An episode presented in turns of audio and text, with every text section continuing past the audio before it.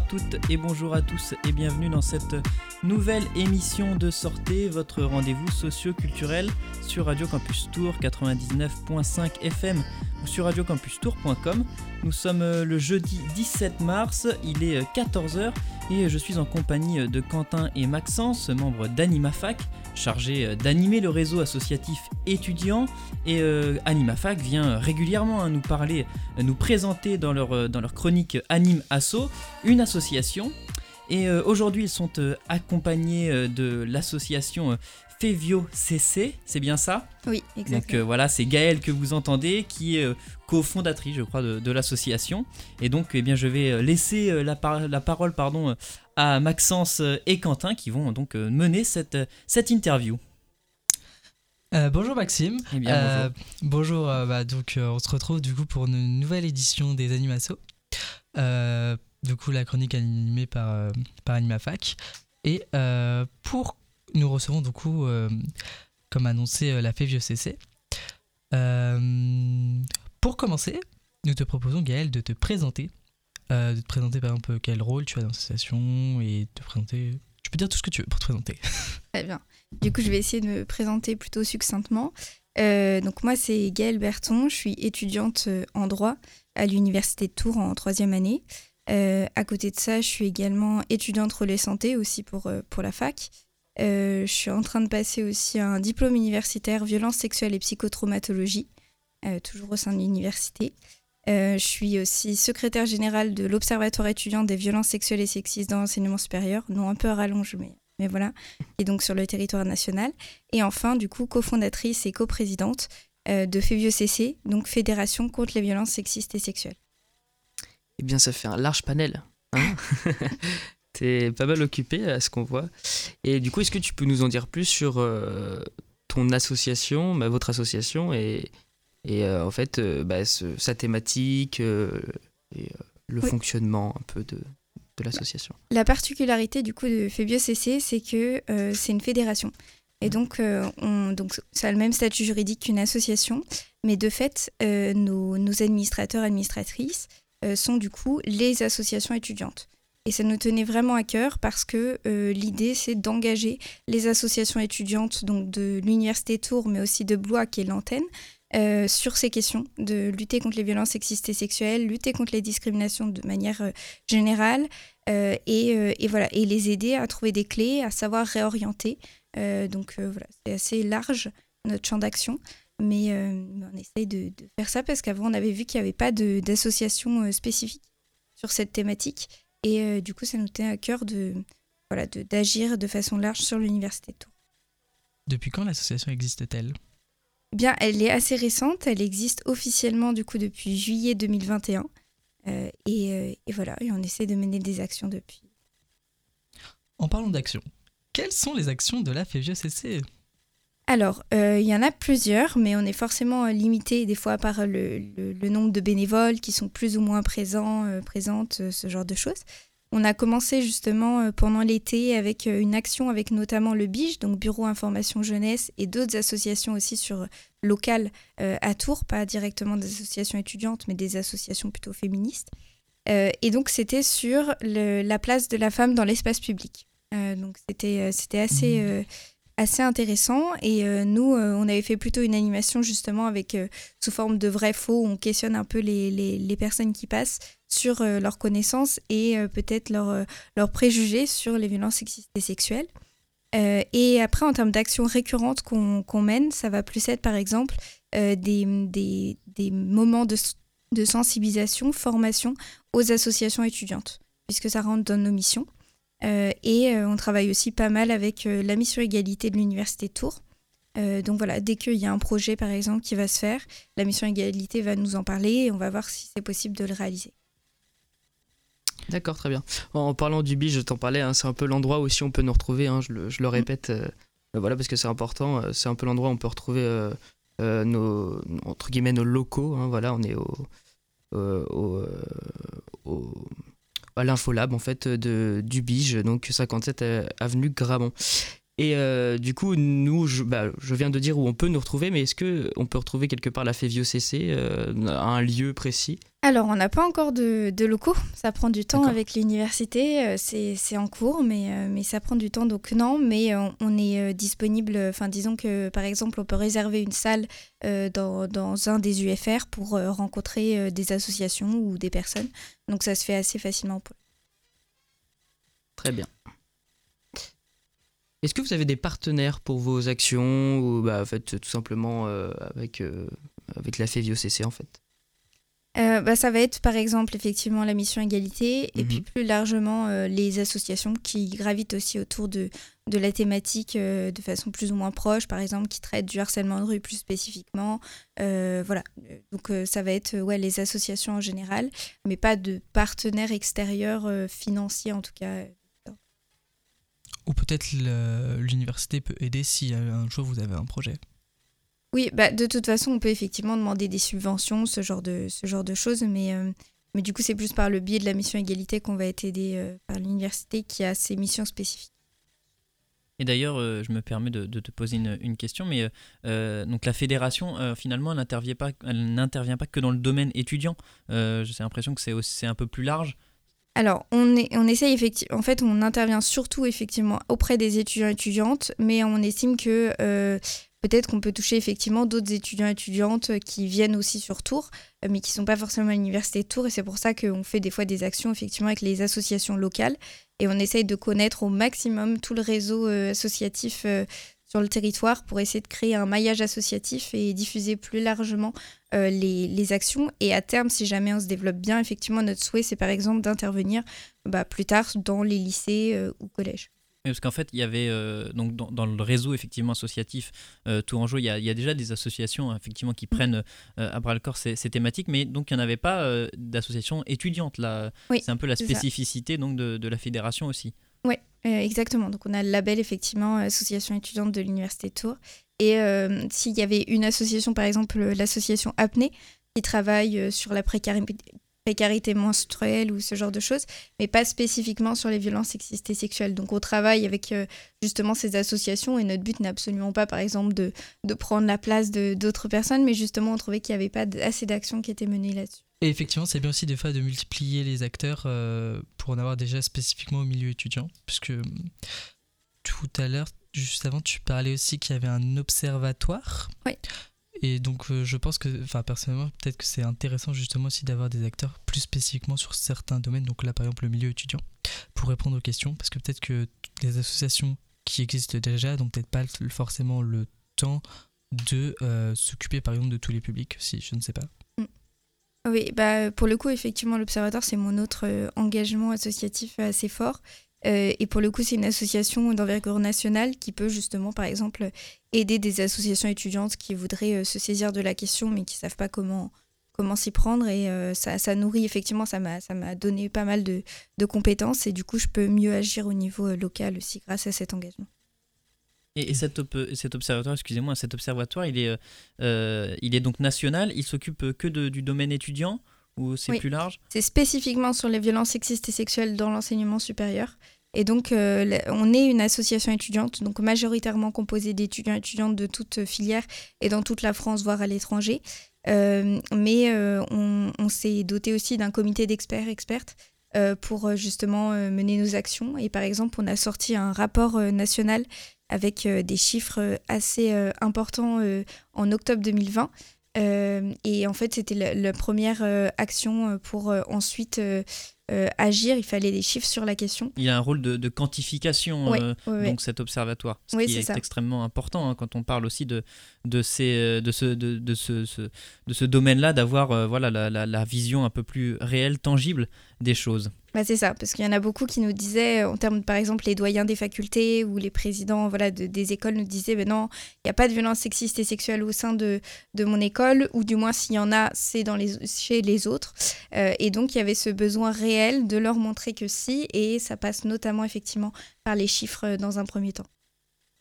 Et donc du coup, les observateurs, cet observatoire-là permet de donner des chiffres et des clés aux associations pour légitimer leur action dans par exemple ici donc euh, durant, dans, les, dans les universités. Mm. Euh, tu parlais aussi des, des, potentielles actions futures que, que la FVCC aimerait mener. D'où le fait que dernièrement, il y a eu un appel pour avoir de nouveaux bénévoles. Mhm. tu disais en partie que, que, tu, que l'association voulait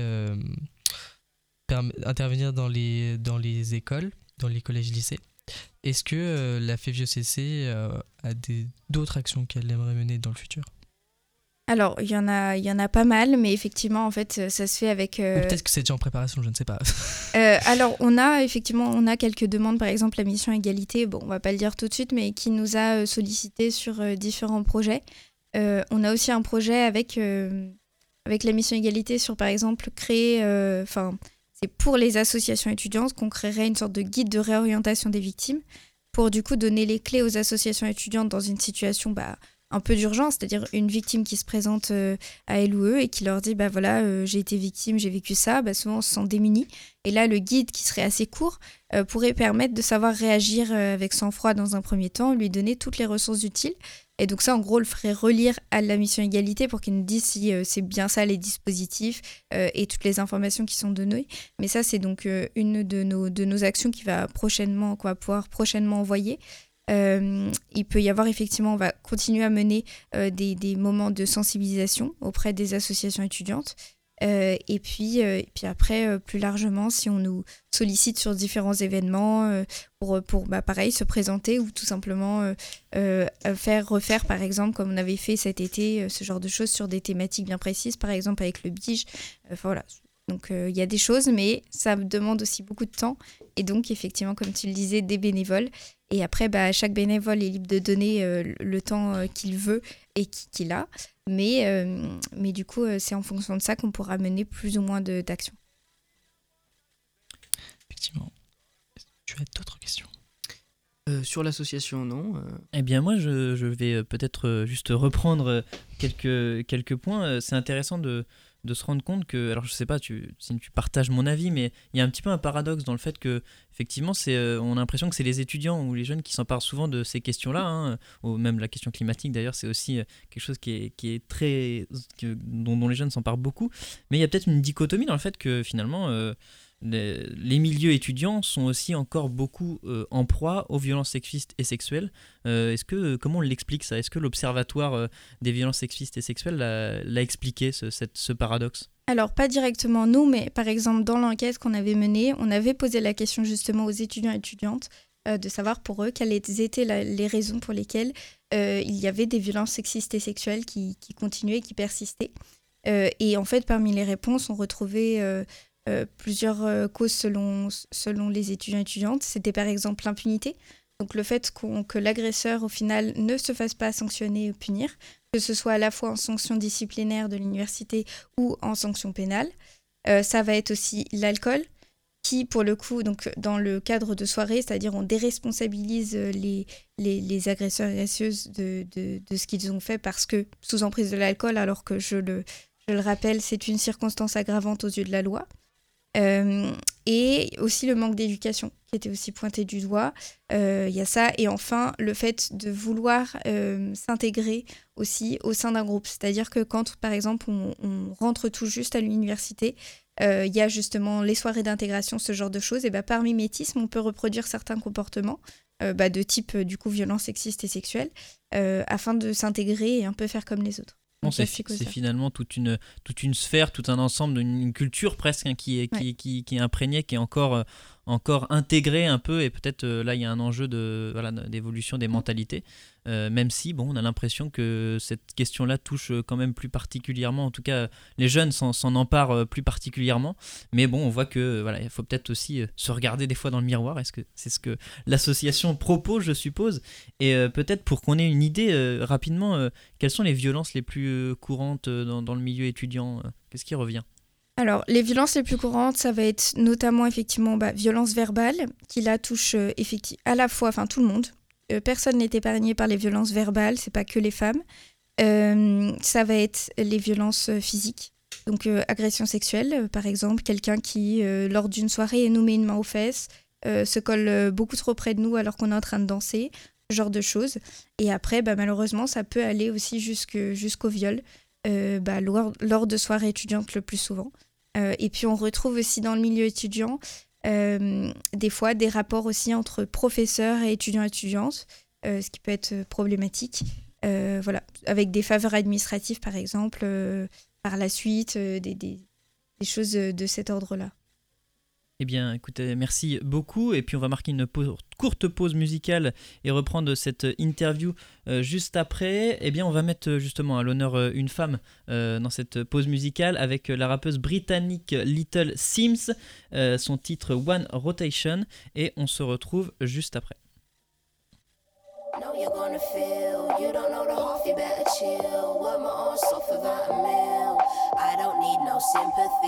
Promise they will remember me. That's my word to keep.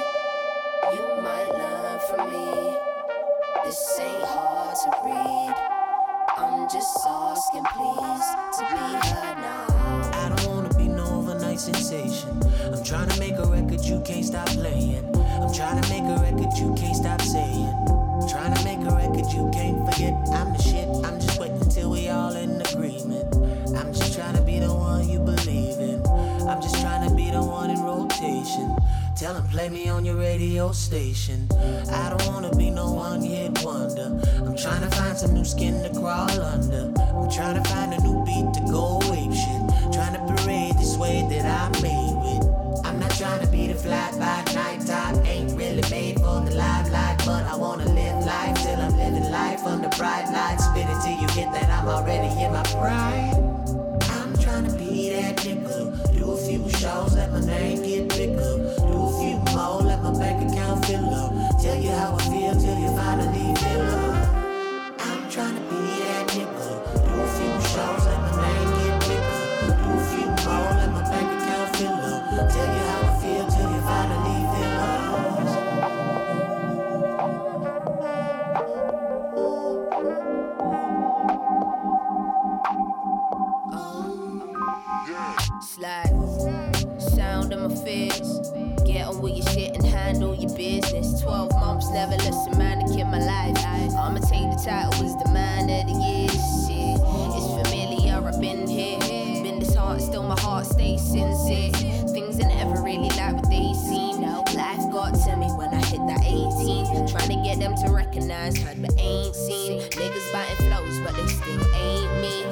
Let it slide, I'ma be alright, never lose sight. Kid is doing fine, shit is do or die.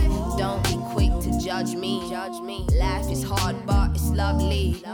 On a mad one, I must be. Nobody can say that they bust me. Did it on my own terms. I'm trying to be that nigga. Do a few shows, let my name get bigger. Do a few more, let my bank account fill up. Tell you how I feel till you finally feel up.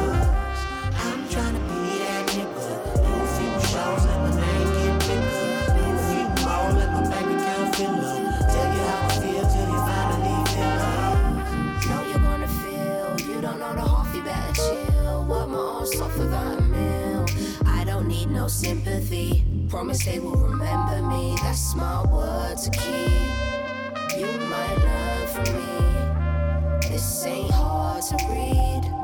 I'm just asking, please, to be heard now.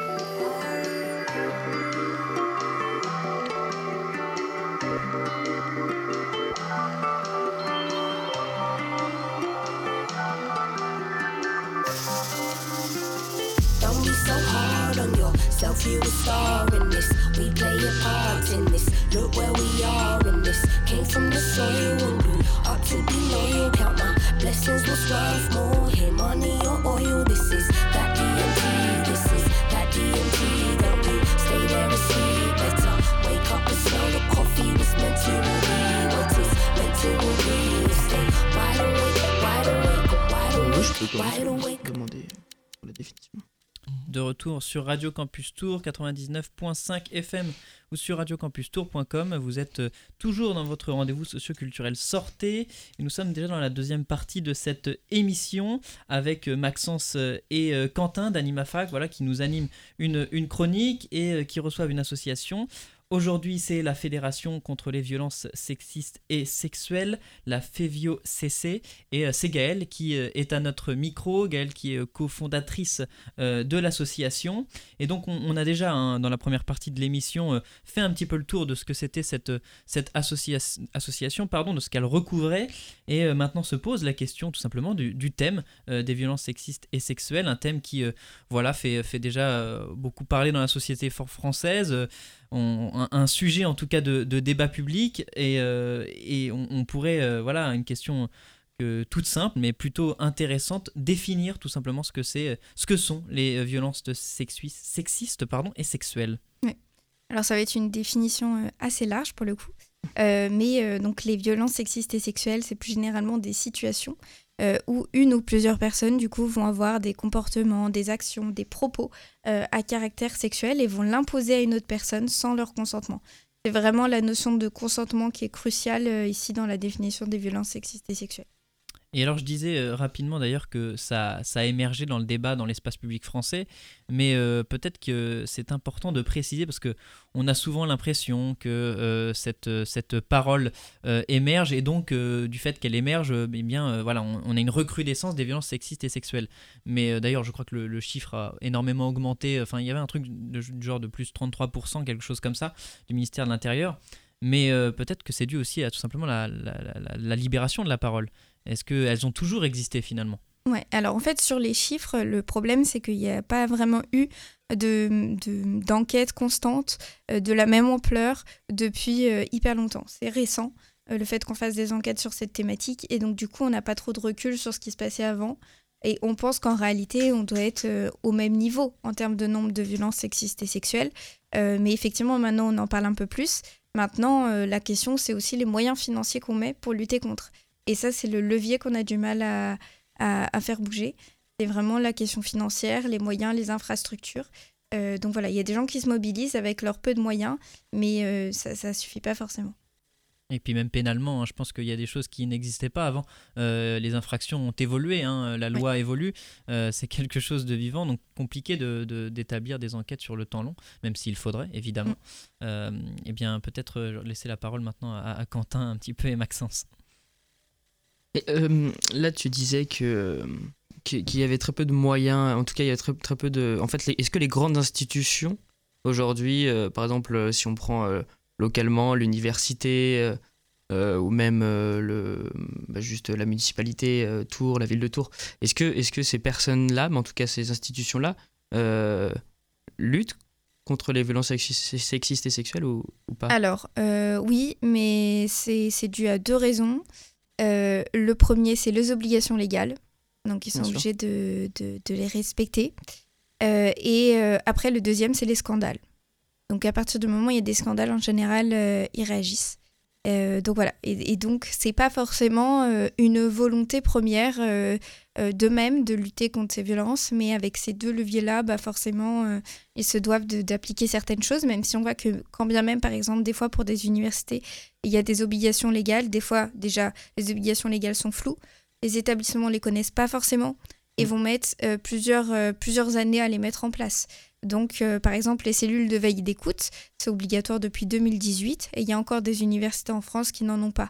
Ou alors à la marge, c'est-à-dire par exemple une adresse mail fantôme où personne va répondre derrière et du coup va servir à rien et donc c'est pas une cellule de veille d'écoute effective. donc, donc il y a plusieurs, ouais, à Tours, est-ce qu'il y a du coup une cellule d'écoute?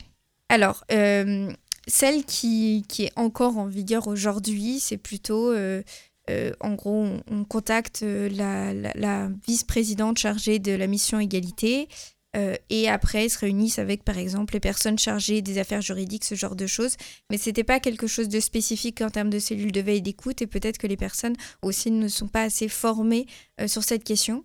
Mais là, euh, la volonté de l'Université de Tours, ça a été vraiment de créer une cellule de veille d'écoute spécifique avec des spécialistes euh, et euh, qui va entrer en vigueur normalement en mai ou juin, je ne sais plus, mais en tout cas voilà, qui va être vraiment complète.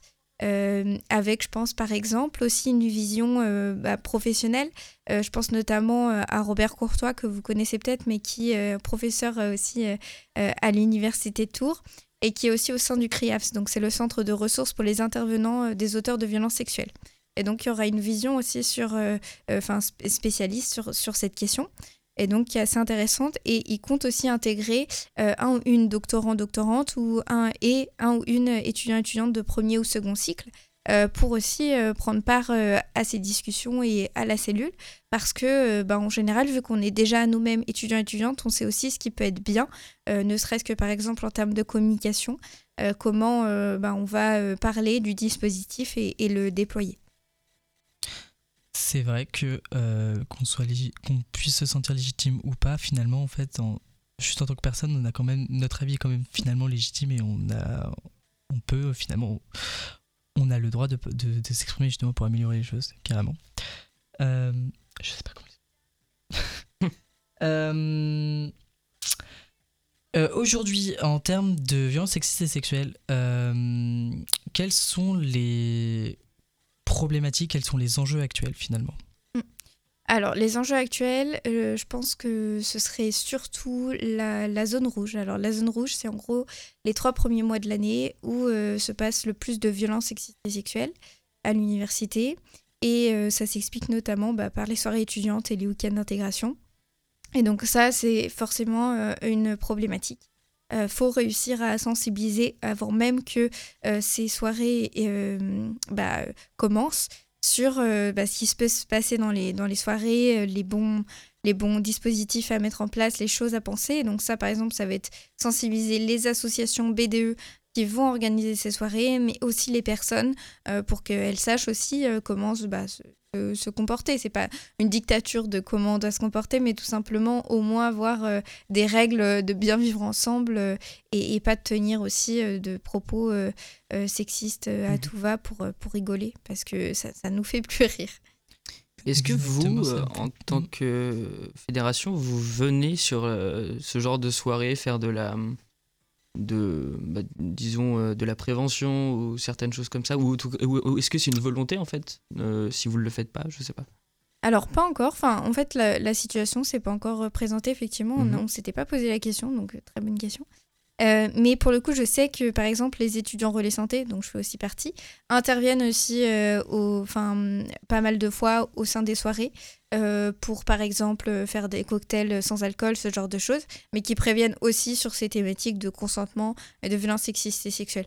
Donc peut-être qu'à terme on pourrait aussi euh, y aller avec, euh, avec elle ou eux en fonction des, des demandes, mais pour le moment effectivement c'est pas, pas fait. D'accord.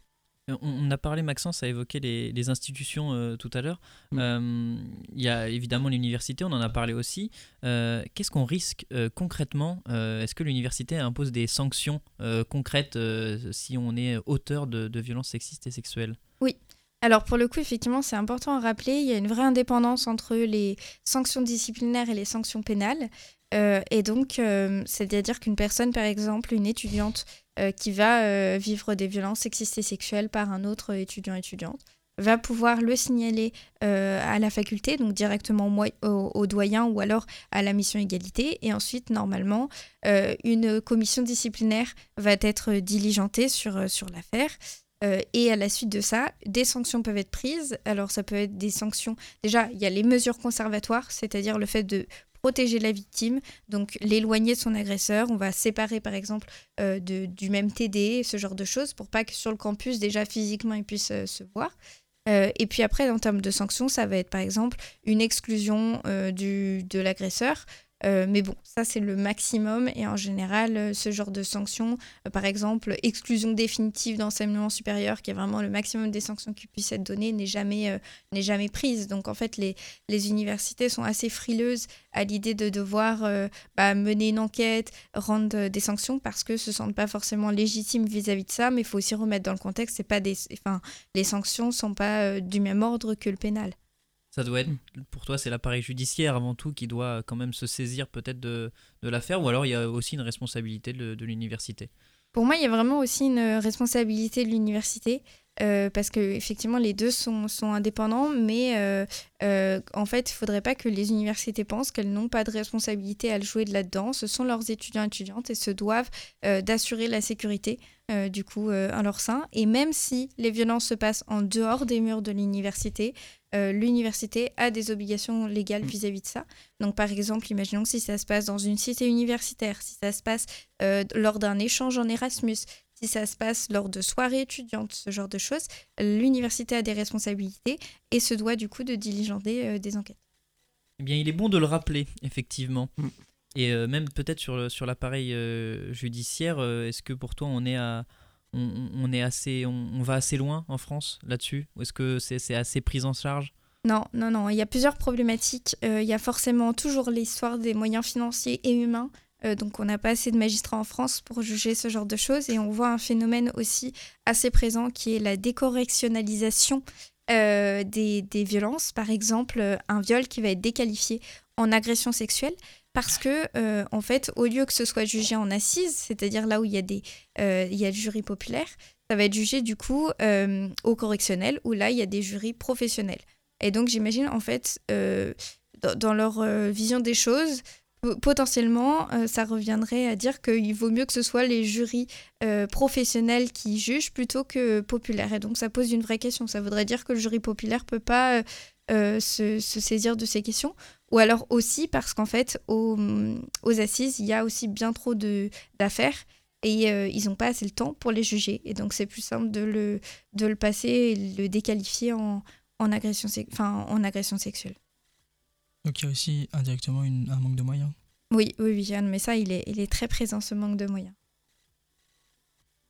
Euh, très bien, j'ai juste une petite question. On parlait de, de l'université, euh, par exemple. Est-ce que tu penses que euh, des fois, bah, tu disais que l'université pouvait être frileuse par rapport à la prise de décision, etc.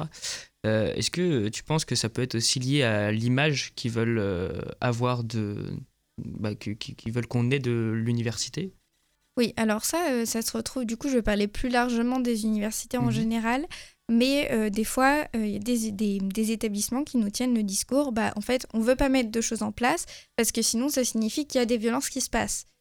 Mais oui, justement, il y a des violences qui se passent de toute façon, que vous le vouliez ou non, et donc il faut mettre en place des dispositifs pour qu'après, si jamais il se passe des choses, eh bien, ça puisse être pris en, charge. Je pense que euh, l'opinion publique, les, parents, les étudiants étudiantes le verront mieux, enfin d'un meilleur œil s'il y a des choses qui protègent les étudiants étudiantes et qui prennent en charge après euh, ces traumatismes que s'il n'y a rien qui n'est fait. Et ça, c'est pas encore acquis pour tous les, les établissements.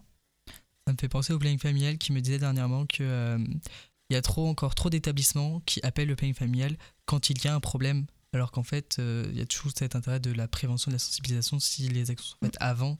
Mm. Euh, L'idée que justement, bah, comme tu l'as dit, ça peut mettre en confiance directement les personnes s'il y a des actions qui sont faites avant, si le message est passé av- avant, plus que de devoir agir sur la, la cause une fois qu'elle qu'elle est en train de se passer. Ouais, ça c'est assez important effectivement de le rappeler. Par exemple, la loi Aubry de 2001, donc c'est vraiment euh, il y a super longtemps, normalement oblige euh, bah, les, euh, les euh, même ça va jusque tout petit, ça commence euh, vraiment en primaire, donc primaire, collège, lycée, où normalement il devrait y avoir des séances d'éducation sexuelle.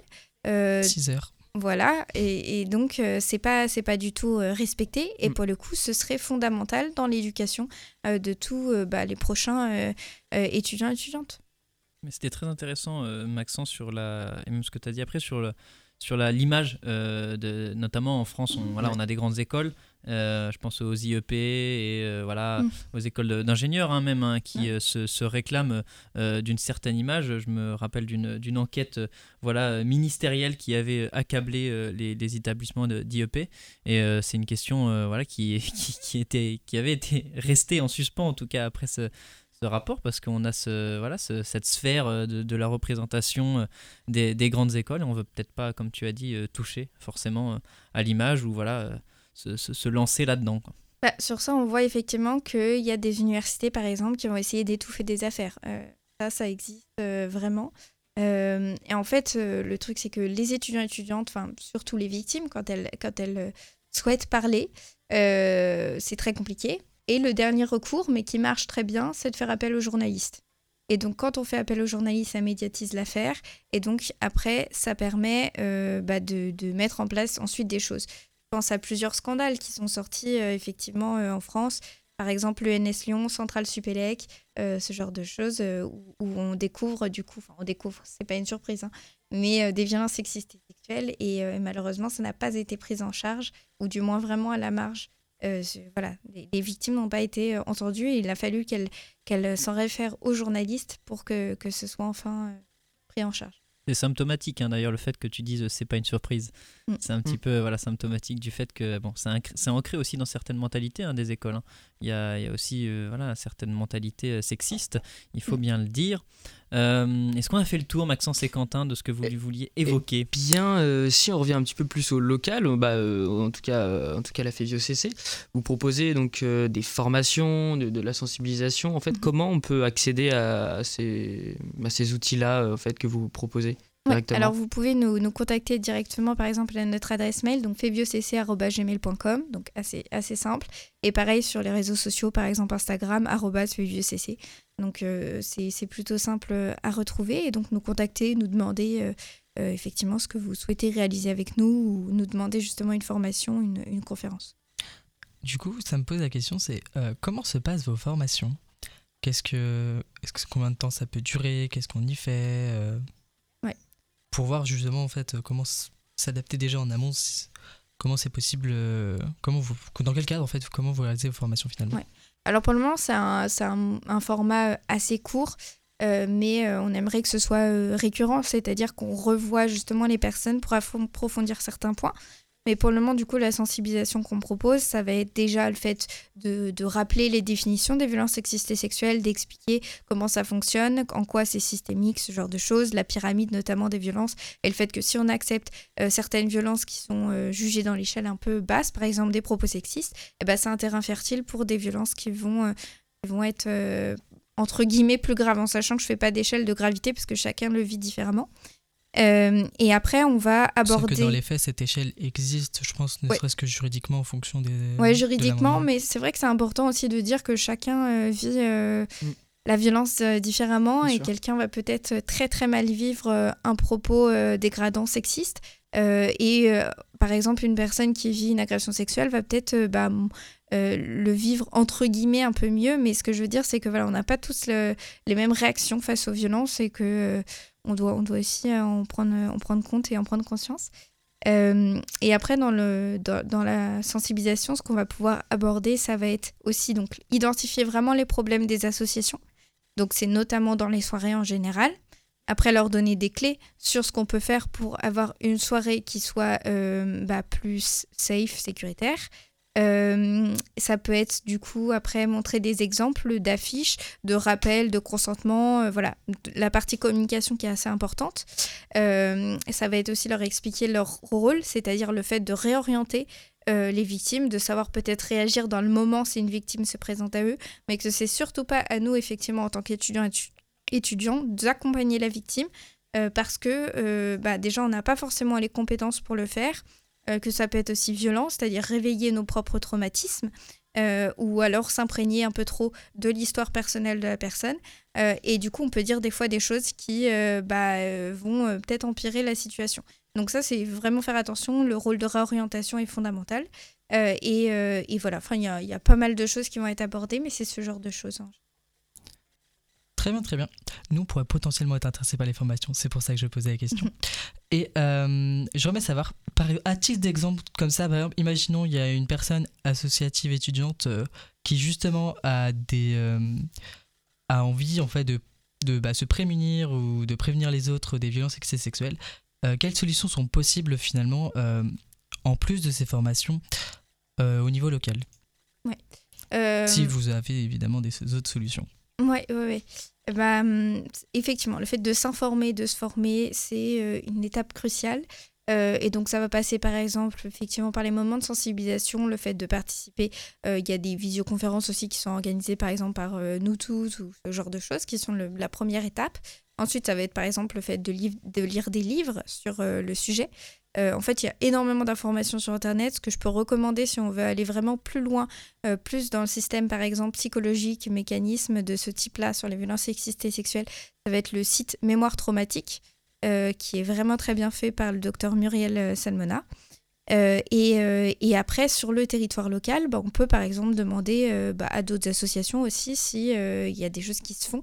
Mais c'est vrai que c'est compliqué pour avoir une formation en tout cas professionnelle de, de, se présenter et, et, de demander tout de suite en avoir une. Ça passe euh, d'habitude plus par, par exemple, euh, on va s'engager associativement et ensuite de fil en aiguille, on va pouvoir euh, se former de, cette façon-là. Bah, peut-être un tout petit point chiffre sur justement l'enquête qu'on avait sortie en octobre 2020. du coup, les chiffres les plus, les plus importants et alarmants qui, qui sont sortis, c'est une étudiante sur 10 victime d'agression sexuelle au cours de ses études et une étudiante sur 20 victime de viol. Donc voilà, il y a des choses à faire. Bien écoutez, euh, merci euh, pour euh, votre intervention, merci pour ton intervention Mathilde. Et puis on se retrouve bientôt pour d'autres chroniques donc d'Anima Fac. Quant à nous, chers auditeurs, nous poursuivons cette émission avec la rediffusion du podcast du magazine d'actualité d'Arte présenté par Elisabeth Quint, 28 minutes. Et dans cette édition, eh bien, elle reçoit Laura Trapp qui a survécu à une tentative d'homicide par son ex-compagnon et qui raconte son histoire dans Tweeter ou mourir. Thank you.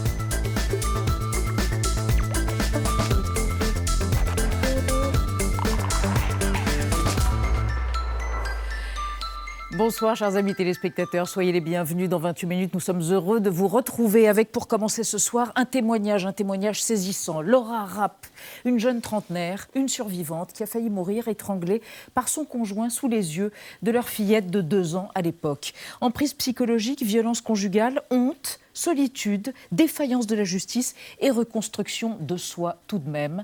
Laura Rapp publie Tweeter ou mourir. Mais au fait, qu'est-ce que Twitter a à voir dans cette affaire. L'actualité du jour, c'est l'annonce hier par le garde des Sceaux Éric Dupont-Moretti d'un projet de loi censé combler le vide juridique entourant la notion de troubles psychiques et leur origine quand celle-ci est la prise de drogue. Une annonce qui intervenait au moment même où plus de 25 000 personnes protestaient partout en France contre l'arrêt de la Cour de cassation, confirmant l'irresponsabilité pénale du meurtrier de Sarah Halimi en 2017 qui avait agi lors d'une bouffée délirante cannabique. Je suis totalement contre l'idée que l'on puisse juger des fous. Enfin, c'est ce que l'on faisait au Moyen Âge. Mais pour autant, la question en droit qui est posée, c'est est-ce qu'un homme qui a consommé mhm. des psychotropes, à raison de cela, peut être considéré comme irresponsable faut-il légiférer Faut-il légiférer sous le coup de l'émotion? La nouvelle loi devrait-elle supprimer le bénéfice de l'irresponsabilité en cas de faute antérieure ou en cas de prise de stupéfiants par des personnes à l'origine sans trouble psychique? Nous débattrons de toutes ces questions avant de retrouver à la fin de l'émission messieurs Dequiver et Saltiel. Bonsoir, Elisabeth. Bonsoir messieurs, Xavier Maudieu est en vacances, Victor eh oui. Eh oui, faut-il sacrifier Et François Saltiel de retour. Quel est votre programme? Faut-il sacrifier nos paysages pour sauver la planète? 22 éoliennes sème la discorde dans le sud de la France. La discussion est passionnante. On étudie ça tout à l'heure. Et vous, François? Eh bien, on parlera d'espionnage, d'agents, d'agents secrets et du MI5, le service de renseignement intérieur britannique qui débarque et se dévoile sur Instagram avec un tout nouveau compte. Objectif séduire et recruter chez les plus jeunes. Qu'est-ce qu'ils sont modernes, ces roast beef À tout à l'heure, les amis. Bonsoir, Nadia Dam. Bonsoir, Elisabeth. Bonsoir, Benjamin Popillon Sportouche du Grand Jury RTL. Quelle bonne antenne. Le Figaro tous les dimanches à midi. C'est ça. Tout à fait. Hein Bonsoir, Laura Rapp. Bonsoir. Vous n'avez aucun rapport avec Bernard Rapp. Tout le monde vous le demande, surtout les vieilles personnes comme moi. Laura Rapp, nous sommes ravis de recueillir votre témoignage. Vous êtes une survivante et vous faites paraître chez Michalon tweeter ou mourir pour ceux pour qui les réseaux sociaux sont le diable, euh, les réseaux sociaux souvent le lieu du harcèlement, et eh bien vous prouverez que grâce à un tweet, vous avez permis, euh, vous vous êtes permis à vous-même et à votre fille, en tout cas, de, survivre et de sauver votre vie. Vous allez bien? Ça, ça va mieux. Ça va mieux que le jour où effectivement votre conjoint a tenté de vous étrangler. On va revenir sur cette euh, terrible histoire de violence conjugale, mais d'abord votre portrait pour recontextualiser leur rap réalisé par Gaël Legras. Une rencontre, l'enfer, Alice, c'est la règle de trois de Laura Rapp. Elle rencontre Frédéric en février 2013. Laura Rapp a 25 ans et vient de décrocher son premier travail chez un promoteur immobilier de la région parisienne. Je me souviens très bien du moment où j'ai poussé la porte de son bureau de vente. J'ai senti pour la première fois de ma vie cette flèche de Cupidon qui vous transperce le cœur, écrit-elle aujourd'hui. Une semaine après, Frédéric passe la soirée chez elle. Les premiers mois sont idylliques, j'ai l'impression d'avoir rencontré le prince charmant, il ne lui manque plus qu'un cheval blanc, précise Laura Rapp. Peu après, elle vit un enfer. Un soir, cinq mois après leur rencontre, il rentre ivre, la bouscule et la gifle. Le lendemain, il s'excuse, évoque son enfance difficile. Il me fait de la peine, écrit Laura. Je dois l'aider, je lui pardonne. Mais pendant cinq ans, Laura subit insultes, humiliations, violences à répétition. La police appelée par les voisins intervient plusieurs fois. Laura, sous emprise, ne porte pas plainte. Début 2015, elle tombe enceinte. Les violences continuent. Laura culpabilise. Comment cela se passe-t-il dans d'autres couples? Est-ce normal? Suis-je normal? Dans la nuit du 16 au 17 avril 2018, Frédéric tente de la tuer. Il la cogne contre les murs, la jette au sol et l'étrangle. Leur fille Alice a deux ans et demi et voit tout. Les voisins interviennent. Frédéric s'enfuit, arrêté. Il est placé en détention provisoire. Désormais, le but de Laura est clair, protéger Alice. Car en février 2019, Frédéric est libéré sous contrôle judiciaire, sans bracelet électronique et en attente de son procès. Alors qu'il n'est pas censé l'approcher, Laura le voit rôder près de chez elle, puis elle apprend qu'il cherche le nom de l'école d'Alice. Je vivais plus, je sortais de chez moi, je regardais à droite, à gauche pour emmener euh, ma fille et je me suis dit, il va me tuer, j'ai aucune protection, il n'y a rien qui va l'arrêter. Malgré ses entraves au contrôle judiciaire, la juge d'instruction n'intervient pas. En mai 2019, Laura rédige plusieurs messages sur Twitter. La justice sourde me livre en pâture à cet homme, aidez-moi. Son appel est relayé des milliers de fois, la juge sort de sa léthargie, Frédéric est incarcéré une semaine plus tard. En décembre 2019, il est condamné à 8 ans de prison. En septembre 2020, il est déchu de ses droits parentaux. Pour obtenir cette décision, Laura a vécu un autre enfer, un enfer judiciaire. Dans son livre, elle conclut J'espère que le nom de ma fille Alice résonnera dans tous les tribunaux de France et qu'enfin les juges prendront en compte l'intérêt suprême de l'enfant et non celui du parent violent. Laura Rapp avec nous, assez bousculée par ce portrait évidemment. Qu'est-ce que c'est l'emprise? De quoi c'est fait l'emprise? L'emprise, c'est fait euh, de. Déjà au départ, on ne voit pas, c'est de la violence psychologique avant la première gifle, mais ça, c'est avec le recul. Euh, donc, l'homme violent, mais enfin, je parle de mon ex-conjoint, il y a tout un mécanisme en fait de contrôle. Euh, il y a l'isolement. Donc, au départ, bah, forcément, vous êtes tous les soirs ensemble, mais vous êtes content parce que, bah, c'est l'amour. Tout de suite, en fait, on s'est mis en couple puisqu'il est- il avait, il était en couple avec une autre femme, il vivait chez elle, il l'a quitté pour moi, il se retrouve à la rue, donc moi je culpabilise, je me suis dit, t'as qu'à venir euh, vivre avec moi. Je l'avais vécu avec un homme, donc au départ c'est idyllique, c'est fusionnel. Et puis vous voyez plus un vos amis. De, alors un mélange de fusion, de mépris, de, de, de- tentative de séduction à nouveau, de, il vous demandait pardon. il- c'est- c'est- Bah, j'ai- personnalité double en somme. Mon, mon erreur, c'est qu'au bout de 4-5 mois, il y a la première gifle. J'ai pas compris en fait ce qui s'était passé. C'était sous l'emprise de l'alcool et j'ai pardonné. Et ça, c'est une erreur parce que parfois, quand on pardonne la première gifle, c'est qu'il y a déjà eu les violences psychologiques qui sont installées. On ne les voit pas. Et après, bah, j'ai pardonné. J'ai toujours trouvé des excuses en fait euh, à cet homme. J'avais réussi à le quitter une première fois parce que je souffrais. Mm. Je voyais que c'était pas normal ce qu'il me faisait euh, subir, mais j'arrivais pas à mettre le terme de violence euh, conjugale par honte. Et quelques mois après, il est revenu en me disant j'ai changé, euh, voilà, je regrette, je ne te toucherai pas. Je l'ai cru parce que je me suis dit dans la vie, on a tous ce droit à une seconde chance. Je suis tombée enceinte, alors tout s'est bien passé, idyllique, et au bout de cinq mois, malgré que mes amis n'étaient pas contents, certains de mes collègues de travail m'ont dit mais c'est t'aurais jamais dû retourner avec. Donc moi je disais à tout le monde qu'il avait changé. Et au bout de cinq mois, il m'a frappé. J'étais en état, je pensais même pas que c'était possible de frapper une femme enceinte. Mais vous étiez mis- vulnérable. Enceinte, vous étiez encore plus vulnérable. Et j'avais peur en fait pour mon enfant parce que vous avez la vie en vous et je me suis mis dans une bulle de protection. Et le problème c'est qu'il y avait cette façade devant tout le monde, le couple en fait qui paraît bien, euh, la belle vie en fait où tout réussit et du coup bah, vous souriez en fait, vous vous inventez une, une vie. Et il y a aussi les bons moments qui font oublier en fait euh, ces moments de violence. Vous les mettez dans votre cerveau et après avec l'accouchement de ma fille, si vous voulez, c'est comme si j'étais sa chose, sa propriété. Il n'y avait plus vraiment d'excuses. On est une famille, on est ensemble. Tu vas pas partir. Tu es à moi. Il y a, ça. tu es à moi, il y a eu plusieurs interventions de police et à chaque fois avant la tentative de meurtre, il y en a eu trois. En avril 2018, trois interventions Avant. de police jusqu'au soir. Jusqu'au où soir. Il a tenté de vous étranguler Et devant votre fille. Tout à fait. J'ai jamais eu le voilà, j'avais honte, j'avais peur, euh, je n'osais pas déposer plainte. Quand j'ai eu le déclic, c'était la troisième fois. Il m'avait menacé avec un club de golf euh, mm. sur la tête. J'avais ma fille, lui avait balancé une bouteille d'eau froide. Et là, j'ai demandé au policier si je dépose plainte, euh, qu'est-ce qui se passe? Il m'a dit que je pouvais déposer plainte, mais que les menaces de... elles étaient à huis clos, que ça allait être ma parole contre la sienne. Ma fille était trempée. Il m'a dit c'est pas bien, mais ça va pas être des coups pour la justice. Et il m'a dit il y aura pas beaucoup de suite. Alors justement, vous parlez de la police, mais après il y a la justice. En quoi vous estimez qu'elle a été défaillante? Dans ce que vous racontez, on a l'impression qu'elle doute sans cesse de vos dires et qu'elle vous demande des preuves de cette violence. Est-ce que c'est exactement cela que vous avez ressenti? Bah écoutez, quand un policier m'a dit à une des interventions de police, en gros, tant qu'on n'est pas roué de coups, euh, Tant qu'on n'est pas morte euh, Bah voilà, c'est ça. C'est ça que vous voulez dire? Bah oui, tout à fait. C'est exactement ce qui s'est passé, puisque cette nuit-là, il n'y aurait pas eu les voisins, je serais morte. Alors au départ, le travail a quand même été fait. Elle a été placée en garde à vue. Mmh. Les policiers ont été euh, bienveillants. Euh, il y a une première juge d'instruction sur mon dossier mmh. qui pas été globalement bien, même si les auditions sont très très lourdes. Et ensuite, elle a été mutée et c'est là où tout a basculé, une deuxième juge d'instruction. Qui ne comprenait pas, en fait bah, La confrontation, si vous voulez, euh, pourtant mon ex-conjoint n'arrêtait pas à changer de, de, version. Mm. J'avais une expertise psychologique qui décrivait le phénomène de l'emprise, qui disait que mon discours était sincère, authentique. Il fait une demande de mise en liberté qui est refusée à Nanterre, qui est refusée en appel euh, à Versailles en décembre. Donc moi, je me suis dit, je vais pouvoir reprendre une vie il ne va pas sortir, si vous voulez, avant euh, le procès d'assises. Et un mois et demi hmm. après, contre toute attente, il a été libéré. Et c'est là où vous avez tweeté une image de vous avec le cou très tuméfié suite à cette tentative d'étranglement, afin que quelque chose se passe. Et, de fait, il a été réincarcéré une semaine plus tard. Laura Rapp, on va évoquer avec vous et avec Nadia euh, les défaillances Oui, les défaillances de la police dans différentes affaires de violence conjugale et même de féminicide. C'est le cas, par exemple, pour le meurtre d'une jeune femme qui s'appelle, qui s'appelait Nathalie de Bailly. Elle a été euh, tuée par son ex-compagnon. C'était en mai 2019, euh, près de Lille. Au début du mois d'avril, sa famille a saisi le ministère de l'Intérieur. Elle a porté plainte pour non-respect du code de déontologie de la police nationale.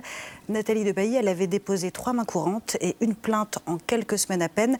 La police avait estimé que l'affaire n'était pas prioritaire et la menace constituée, je cite, de signaux faibles. Elle a été euh, kidnappée et égorgée au domicile de son conjoint par ce dernier. Donc, huit plaintes pour violence conjugale sur dix sont classées sans suite. Comment est-ce qu'on fait en sorte que la, la parole des victimes soit enfin recueillie et recueillie correctement, notamment dans les commissariats de police, notamment quand la police se rend au domicile des victimes? Bah déjà, il y a un problème, c'est au niveau de la formation. Mmh. Alors certes, mmh. même s'il y a eu des, des, progrès quand même qui ont été faits depuis mmh. le Grenelle, je pense qu'elle est pas Grenelle des violences, le Grenelle des violences conjugales. La formation des policiers et des gendarmes, elle n'est pas encore assez poussée. Mhm.